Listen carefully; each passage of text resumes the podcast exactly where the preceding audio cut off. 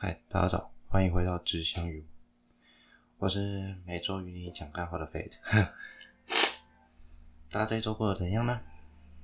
我这一周过得还蛮繁忙的吧？啊，礼拜五有休假，不过礼拜五休假去跟同事聚餐的时候，又意外得知了，啊，我工作上似乎有点小 problem，嗯，应该说是 trouble。这个 trouble 害我现在有点心神不宁啊。不过对我来说，假还是要好好放嘛。假不好好放，怎么会有办法好好工作呢？对吧？所以啊，船到桥头就只能船到桥船到桥头自然直啊。不然怎么办？啊，我被他弄对吧？啊啊，所以哦，假大家还是好好放，然后轻松的过完这一周，我们再想想礼拜一要干嘛啊？好，那。贝德在这里，今天大概整体故事分三段吧，也也不是故事，就是一些生活上你们可能最近有看到的新闻啊、时事议题啊，大家可以拿出来聊聊天、讨论。那今天我会跟大家分享的，可能是关于博恩夜秀收钱这件事情，到底合不合理？还有没有所谓政治不正确的问题？哈，那还有包括我们最近闹很凶的三权分立，那修宪的问题。好三权分立真的好吗？五权分立就不对吗？OK，那在最后一段就是关于讲述我个人的喜好，关于一些天文小知识的故事分享啊啊、有兴趣的依然可以留下来听哦。OK，那我们废话不多说，马上就进入第一段。好第一段跟大家聊聊关于博恩夜夜秀收钱这件事。那如果有人不知道，稍微讲一下 background，就是监察院最近哦，就对，就是等一下也会讲到，就是快被废掉，也还是不废的监察院，就是介于废与不废之间的监察院。那去就是审核去年，也就是说，应该说今年初总统大选的时候的政治献金的名目。那里面就包含《博恩夜夜秀》这个节目。那当时蔡英文总统跟韩国瑜先生呢，他们都有上这个节目，那都有，其实实际上都有给《博恩夜夜秀》钱。简单来说，就是算一种政治献金。那蔡英文总统那边给了十三万，那韩国瑜先生总共两笔，加起来反正就差不多是三十一万或三十一点五万，在那附近。听起来韩国瑜先生给比较多嘛？嗯，我对于如果以金额上来看，韩国瑜先生本来就应该给比较多。他是一个竞争对手，他挑战的是现在在位的蔡英文总统。他为了制造更大的声量，给予更多的钱，嗯，蛮合理的啦。所以关于金额部分，大家也不要太 care。其实大家真的 care 的是什么？伯恩有收钱，伯恩有收钱这件事情，会让很多人觉得这是一个政治不正确的事情。哈，这么说好了。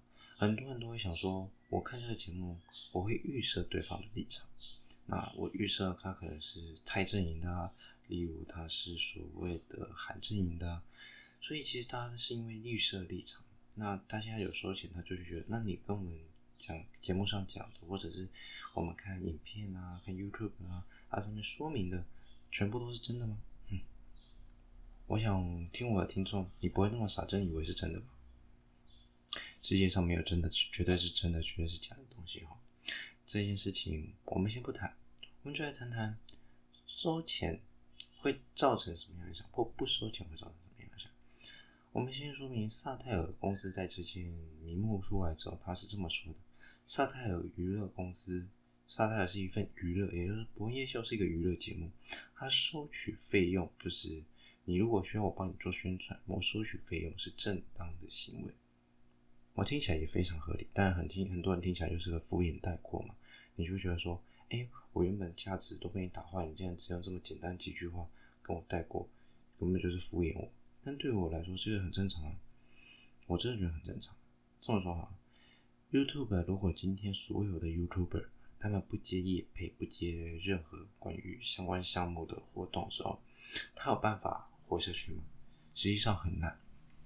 YouTube 的利润来自于广告，那这份广告收益，有没有发现广告越看越长？有没有？时候听看完五秒还有五秒，所以才会推出付费的，不用看广告的那种高级嘛，Premium。但是有些人就是不想多花那笔钱，就是在看个广告，OK OK，那其实很 OK。那你不看广告，可是还是有那五六秒广告会看嘛？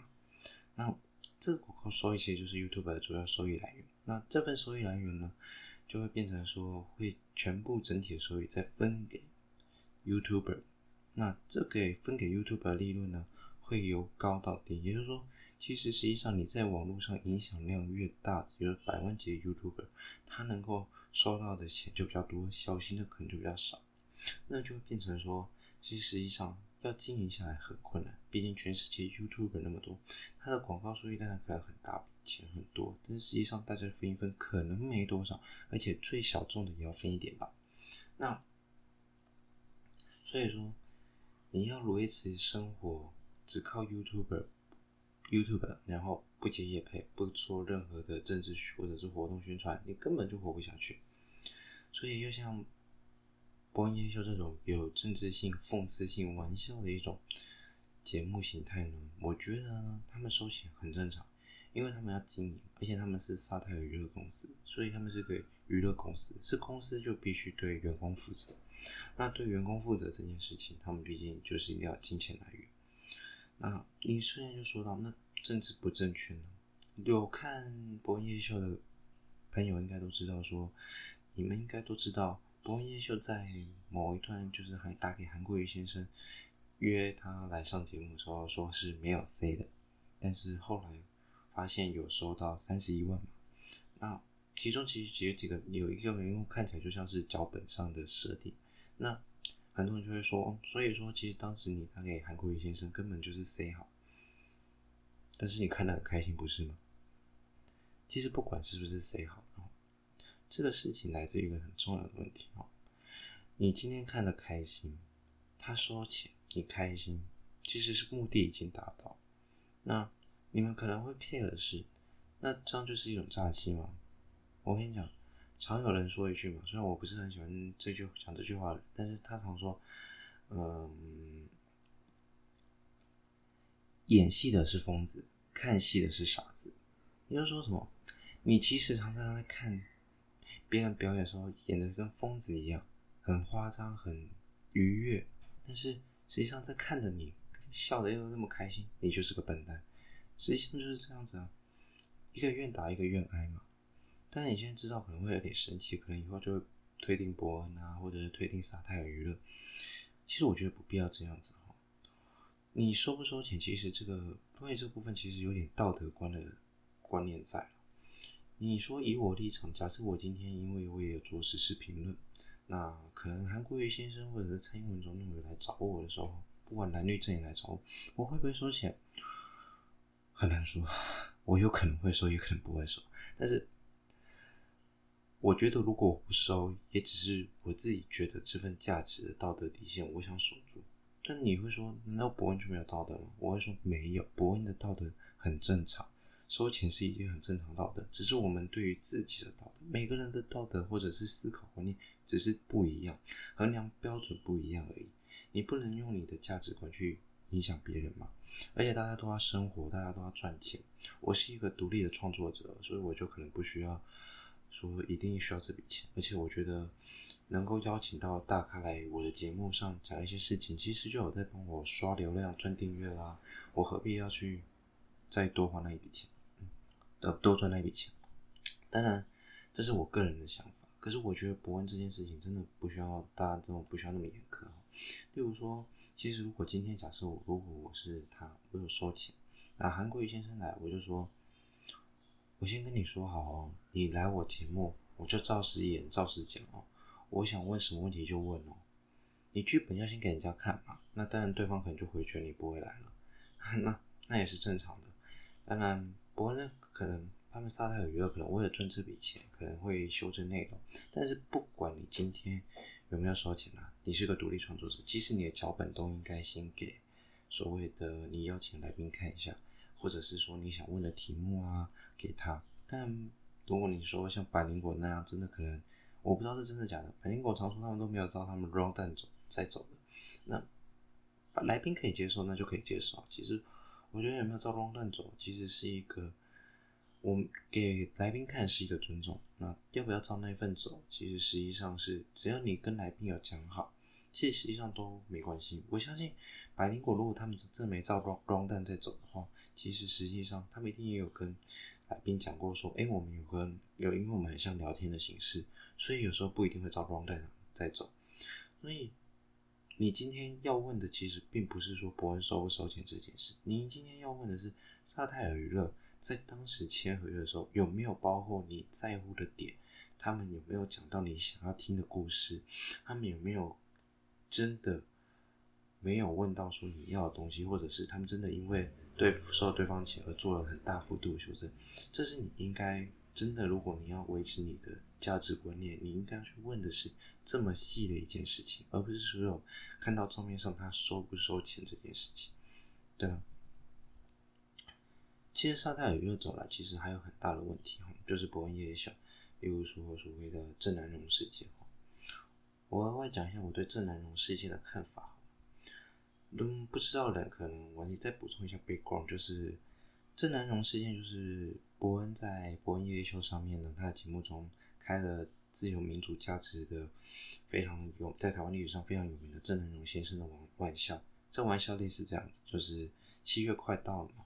呃，还是什么烧纸钱的故事？那烧纸钱，我们通常是回向给祖先。为什么？他说：“那我们是不是当时是那个郑南榕先生自焚的时候？”他说：“那烧烧烧烧，反正就是开郑南榕先生有点像是烧纸钱，他自焚有点像烧纸钱这样子观念的玩笑。”那很多人就会说：“你怎么可以开一个民主斗士的玩笑？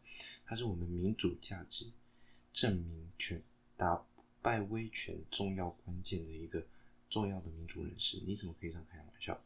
我会说，其实我对这件事情我也看得很开。怎么说？因为我觉得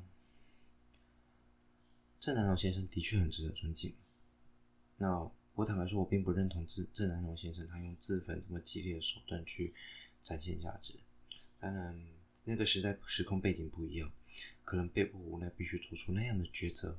所以不管怎样，他依旧是个让人尊敬。值得尊重的老前辈，他是民主价值的斗士。但是问题是，我之前也在所谓的高雄市议长他就是他自杀的时候，我说过，评论一个人不应在他马上死的那段时间嘛。那他你死后过了几年，我们用什么样的方式让大家重新意识到这个人的重要性？我想博恩可能用了一个比较特别，或者是可能在很多眼里是个不友善的方式去。告诉了、提醒了大家郑南榕先生的重要性。有多少人因为博恩开这个玩笑闹上了新闻，才重新认识了郑南榕？我就是其中一个啊，对吧？很多人其实当时可能你根本不知道郑南榕是谁，但是很多人是因为他才重新认识了郑南榕这个人。所以你说伯恩或者是萨泰娱乐，他们有没有因为这样子而发挥社会影响力，甚至让大家注意到重要的议题？有啊。我觉得这就是他们当初的目的。他们开这个玩笑，其实重要的是要让大家知道这个议题，知道这个人物。那你说，那可以用更其他方式啊？我说，方式是人决定的。而且我真的觉得开死人玩笑并没有什么不好，因为他是一个值得让我们尊敬的人，他是值得让我们想念的人，他值得让我们看见。那既然这样。我们去评论他的时候，可能用比较玩笑性的方式开玩笑去看待一件事情。有时候一件事情当然会有，你会说可能会说这样不好啊，那样不好。但是我觉得大家的道德标准先不要设到那么高，我们先稍微降一点点来看。当时只是开个哦，可能类似烧金纸，那就是要提醒大家郑南榕先生自焚嘛。那目的达到了，玩笑可能对你们来说有点开过头，可是郑南榕先生。我觉得，就算他在现场听到，我觉得他可能也不会特别生气，可能会，如果可能觉得不舒服，可能会。但你说他会特别生气吗？我觉得也不一定到那样程度，对吧？实际上，就像我想说的，就是，嗯，郑南先生这件事情其实可大可小，就是我们注意到了议题，那你觉得他讲述的方法不好，当然可能可以改。可是我觉得。就像我很常开我自己死亡的玩笑一样，朋友之间也常开，哎，走走的就去了那种玩笑。其实我们可以用这样的心态去看待这件事情，就是那是像朋友之间，或者是很简单的方式去聊述一个故事啊。我就说，哎，我走了走了，真的不累了，快去了，开着，或者是说，哎，你不要乱讲话，等下走出去就这样去了，对不对？大家常常会开这种类似死亡或者是生命玩笑，或许是我对生死的观念没有那么重，或许是。我们对于生死没有那么的看重，我们或许也有人可能会说，我们对于民主根本不重视，才会这样去开这种玩笑。但是我觉得并不是，我相信萨泰尔娱乐其实很重视民主价值，否则这种讽刺节目，你想想看，在对岸怎么可能成功，对吧？所以实际上这么说好了，他们并他们很多议题都游走在边缘线上，他们的讽刺线其实很危险。沙泰娱乐一直都在做这样的事情，但是他们做这样的事情有没有让很多人体体现到说，诶、这件事情很重要，对不对？是吧？我相信很多人因为这样子而知道了很多，其实你根本没有在关心时事的时候，你终然有一点点想关心时事，还有一些时事时代议题，对吧？所以对于公过来讲啊，或对于沙泰娱乐的公过来讲，我觉得。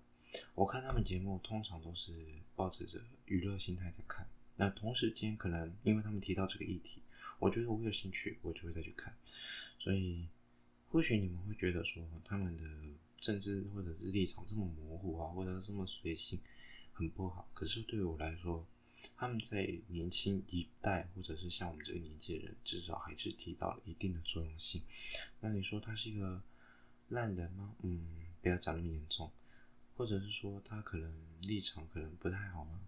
也其实没那么严重了，就是立场本来就没有对错，那也没有说人家是个烂，他们很认真的在经营频道，也在这社会上发现了影响力。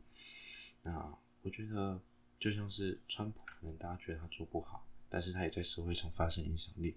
韩先生可能大家也觉得他做不好，但是他一定还是有一些贡献跟一些故事。像川普对美国经济确实带来了良好的影响，川韩韩先生可能对于所谓的市容改善也有良好的影响。大家不要去那么苛责某一些人，事情已发生，那我相信他们一定有内部检讨，那陆陆续续会改变。我觉得当我们过度自我审查的时候，或者是过度去审查别人的时候，其实我们很容易失去一个东西，叫做言论自由。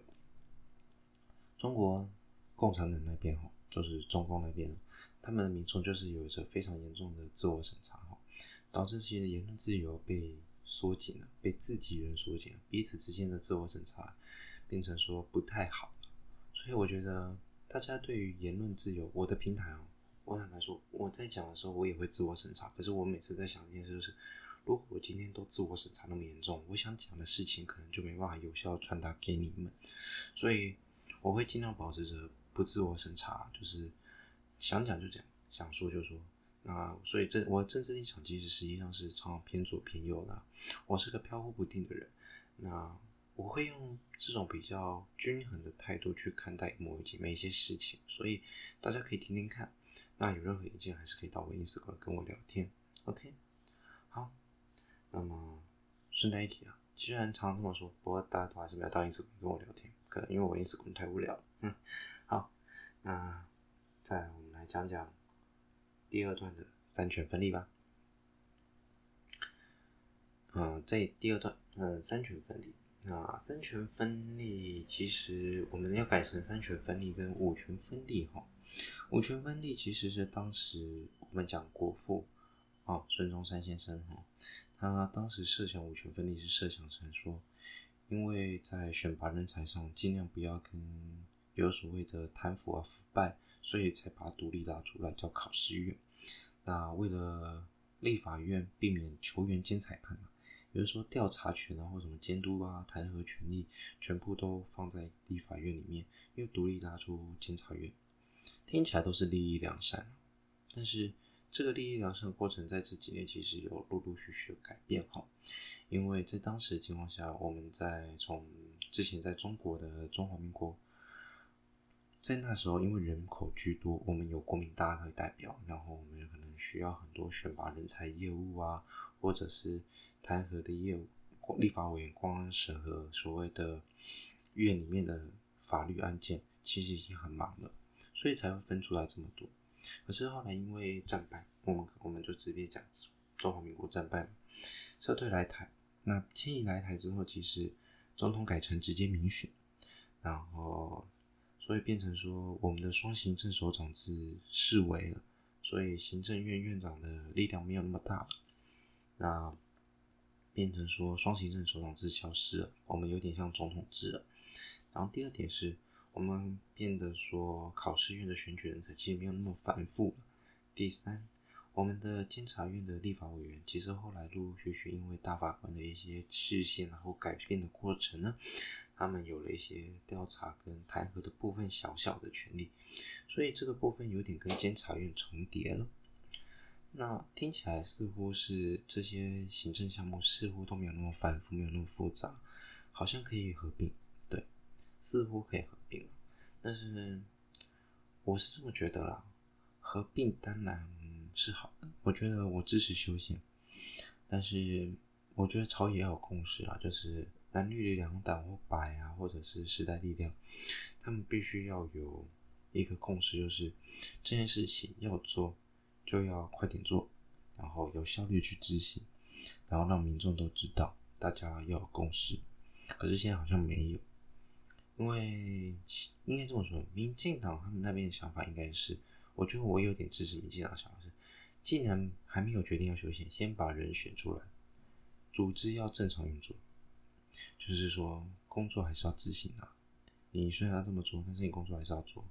那另外的话，国民党只是认为，既然都要废了，现在就先不要浪费公帑，我们先直接来讨论修宪法案。啊，很多人就是他们两个人，最主要其实就是他们两个人在吵，其他小厂其实可能还好，就是他们觉得说。不用去吵那么多，要修就赶快修。其实我也蛮支持这个想法。那不论怎么讲啊，我觉得实际上以功能性来讲，嗯，监察院如果合并的话，是办并到立法院底下，并回立法院，就是所谓调查权、弹劾、纠举。那经考试院就是归回行政，啊，由行政院去他们的考试部门相对来说去办理銓叙啊、考选的部分。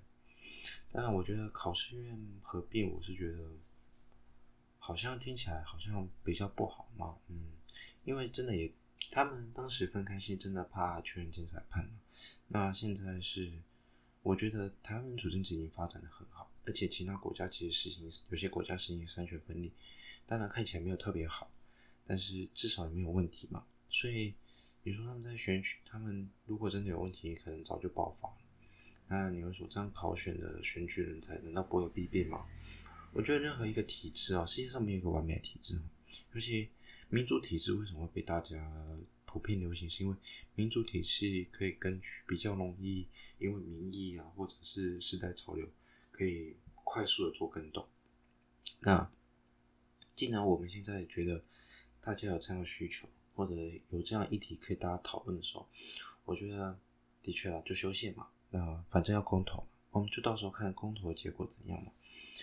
那总共要九百六十万票，听说 因为是韩国瑜先生的总票数加蔡英文先蔡英文小姐他们总票数，总统选举人的总票数的好像过半吧，所以总共要九百六十万票。哇塞，九百六十万票要保要保底九百六十万过才能够修宪成功啊！到时候，而且还要公告半年，所以这是一个漫长的旅途啦。啊，我们就期待看台湾能不能再完成一次近代修宪吧。我觉得修不修都好，因为毕竟对我们生活的影响应该都不大。我觉得就算合并的影响也不大，政府部门应该会做出最对于民众影响最小的情况。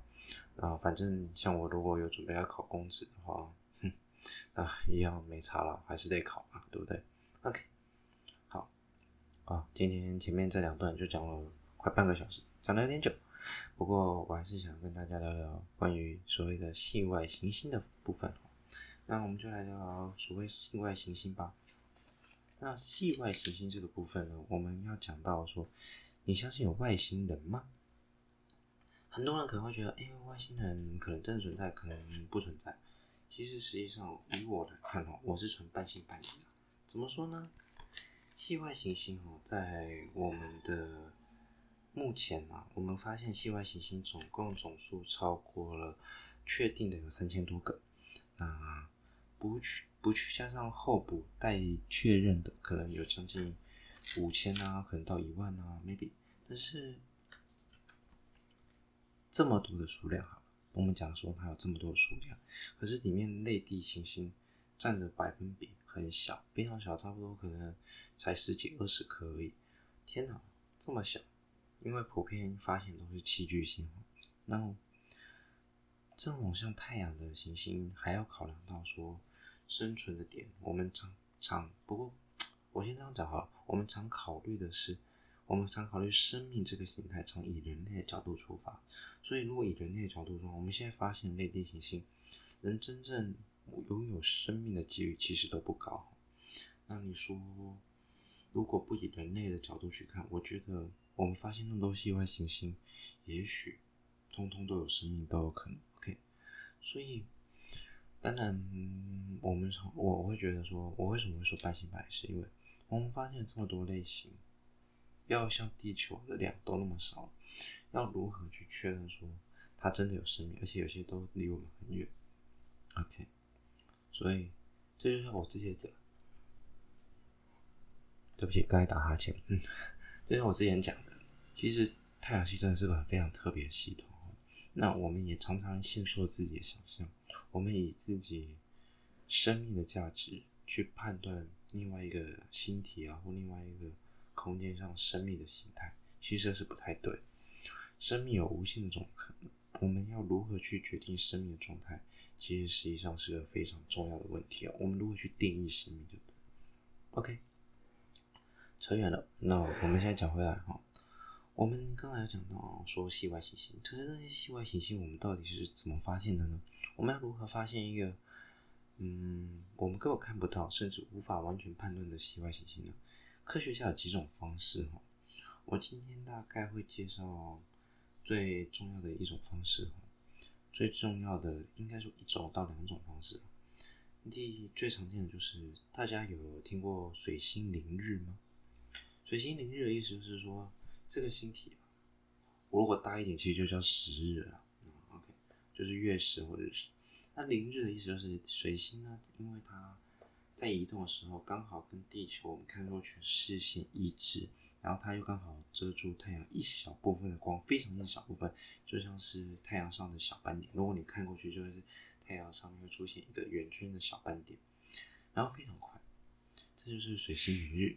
那凌的意思就是它是一个非常小的掠过去母恒星前面的一个过程。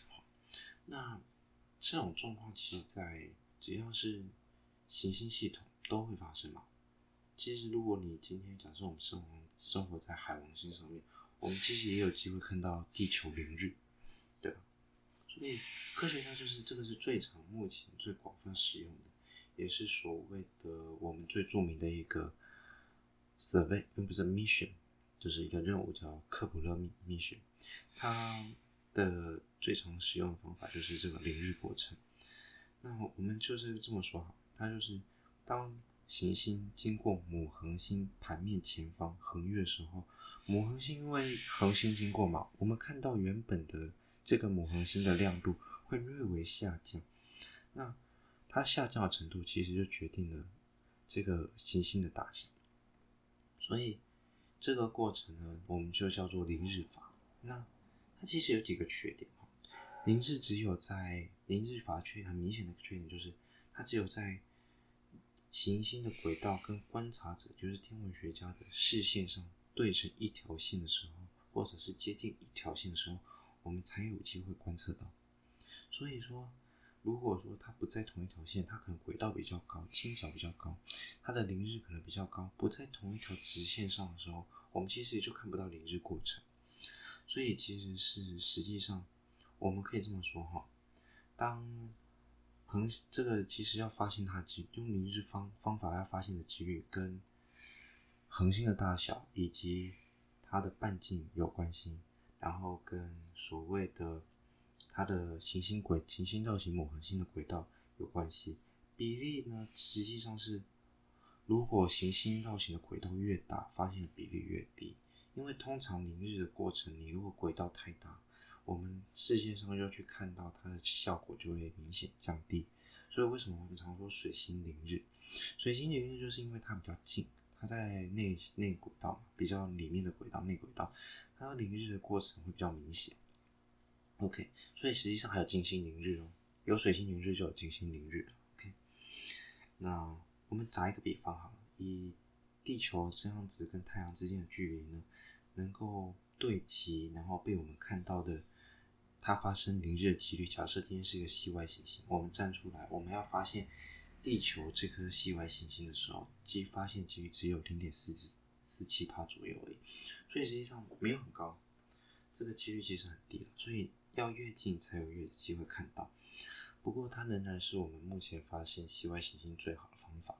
那也是为什么我发现的系外行星通常都离母恒星很近哈，因为它如果离太远，我们看不太清楚。OK，那就要讲到其实那。看到之后呢，其实看到的时候，有时候因为有些恒星它会有自己的变化，或者亮度改变啊，或者是某些其他的因素影响，造成它亮度产生变化。例如说尘埃，所以说实际上或者说母恒星其实它不是系内的，而是其他东西有掠过它，导致它亮度突然下降。其实它根本不是行星，所以为了确定这个母恒星是否是真的具有行星，或者是有行星系统的时候。除凌日法，我们必须搭配一种我们所谓发现行星的另外一种方式，就是镜像法，镜像速度啦。那它类似于所谓的天体测量，等一下可以稍微讲一下。那它是运用哦轨道上的小幅度移动，对于相对于行星系统，好，我们常知道哈，我们的行星系统通常都不是正圆，那不是正圆会有怎样？例如说，也就是说。母恒星其实也会有轨道变化，它也是绕着直星在旋转。那所以当恒星的质量越大，它会对于太阳的轨道影响就越大，母恒星的影响越大。所以我们常会发现什么事情？我们会发现到说，恒星表面上是绕着母恒星在转，其实母恒星也有点像是绕着行星在转。所以它们实际上是绕着共同直星在旋转。我们的目标就是要锁定。这些恒星因为它的行星造成的小幅度变动，它的它当它在这些小幅度变动的时候，它接近我们的时候，我们通常会测量到所谓的光谱蓝移。而它它当它移动到比较远的位置的时候，会发现光谱出现红移。那在这项这种东西，我们叫所谓的镜像速度的变化。我们可以用这种镜像速度的变化去判断说，诶。这个母恒星是不是真的有行星存在？这种方式通常是配合凌日法，可以达到非常好的效果。我们可以很确定说，诶，凌日法前面它的光度有改变，那它的镜像速度也确实有改变，那几乎就可以断定说，嗯，它应该是一颗拥有行星系统的母恒星。那这是最主要我们发现系外行星的两种方式哈。那另外一种。很传统，非常传统，就是天体测量。天体测量其实跟镜像速度很像，只是它不是从光谱角度，它是纯粹从计算角度。比如说，我们都已经知道母恒星会因为行星它会有一些转动啊，或轨道上一些变动嘛。那也就是说，母恒星绕的是小圆，那行星绕的是大圆，它们绕着共同直星运转。那这个方法其实就是用去算的。他去算这些母恒星的变化的轨，然后需要多大的行星才能造成说母恒星会有这样子绕着某一种东西旋转的变化？可是这种方法需要非常精确的测量，也就是说，你非常你要非常精确的测量在夜空中这些恒星位置的变化，然后呢，还需要大气角都要非常低，有偏差都要非常小，才有办法达到非常精确的角度。所以天体测量通常只用在 这种天体测量，如果要发现系外行星，通常用在比较近的天体，基本上是有非常大的困难，它困难点非常明显。那基本上，其实我们讲回来，零日法它为什么会变成我们的主流？是因为零日法的优点是，我们可以得到讯息比较多，我们可以从因为恒星光度下降的程度，也就是说，我们常说我们在科学界常讲的光变曲线，测定行星的大小，然后配合所谓的镜像法，可以知道镜像速度，然后知道轨道周期，还甚至可以就是有机会因此而知道。这个行星，因为因为太阳它的母恒星照到它的时候，那个母恒星的光会因为它如果表面有大气层，会因为它母恒星的光会因为它大气层而产生变化，所以我们可以间接得知这个行星的有没有大气层或它的大气结构的元素，甚至它的那个所谓的它的物理组成，我们可以知道讯息多，然后也可以比较容易知道说这个事情。有没有对我们有没有影响哦？所以这是目前科学界最主流的三种，可能比较主流的两种，应该说两种，因为天体测量太难的一种观测行星的方式。那其实还有另外一种方式，叫微重力透镜。不过微重力透镜呢，我想留在下一段，可能 maybe 下几周吧，看我记不记得。那应该会记得了。我想跟大家聊重力透镜的时候，再来跟大家讲讲重力透镜、微重力透镜是如何去观测所谓的行星哈。那我记得，我还记得，我还记得，我上礼拜也有讲到说关于星系合并的问题哈。那我可能下一周会先讲星系合并，那在下下周可能会讲到重力透镜。那欢迎大家再回到有点科普的吉祥语。啊，今天讲的时间比较长，那也是我目前应该算录音最久的一次，第录音第二长的一次哈。OK，那希望今天大家喜欢今天的节目，那祝大家有愉快的一周哦。我是 Fate，我们下周见。那忘记跟大家报时哦，最近都常忘记跟大家报时。现在时间呃九点十分，今天是二零二零七月十八号啊，大家心情愉快，过完一天。拜拜，我是 Fate，我们下周见。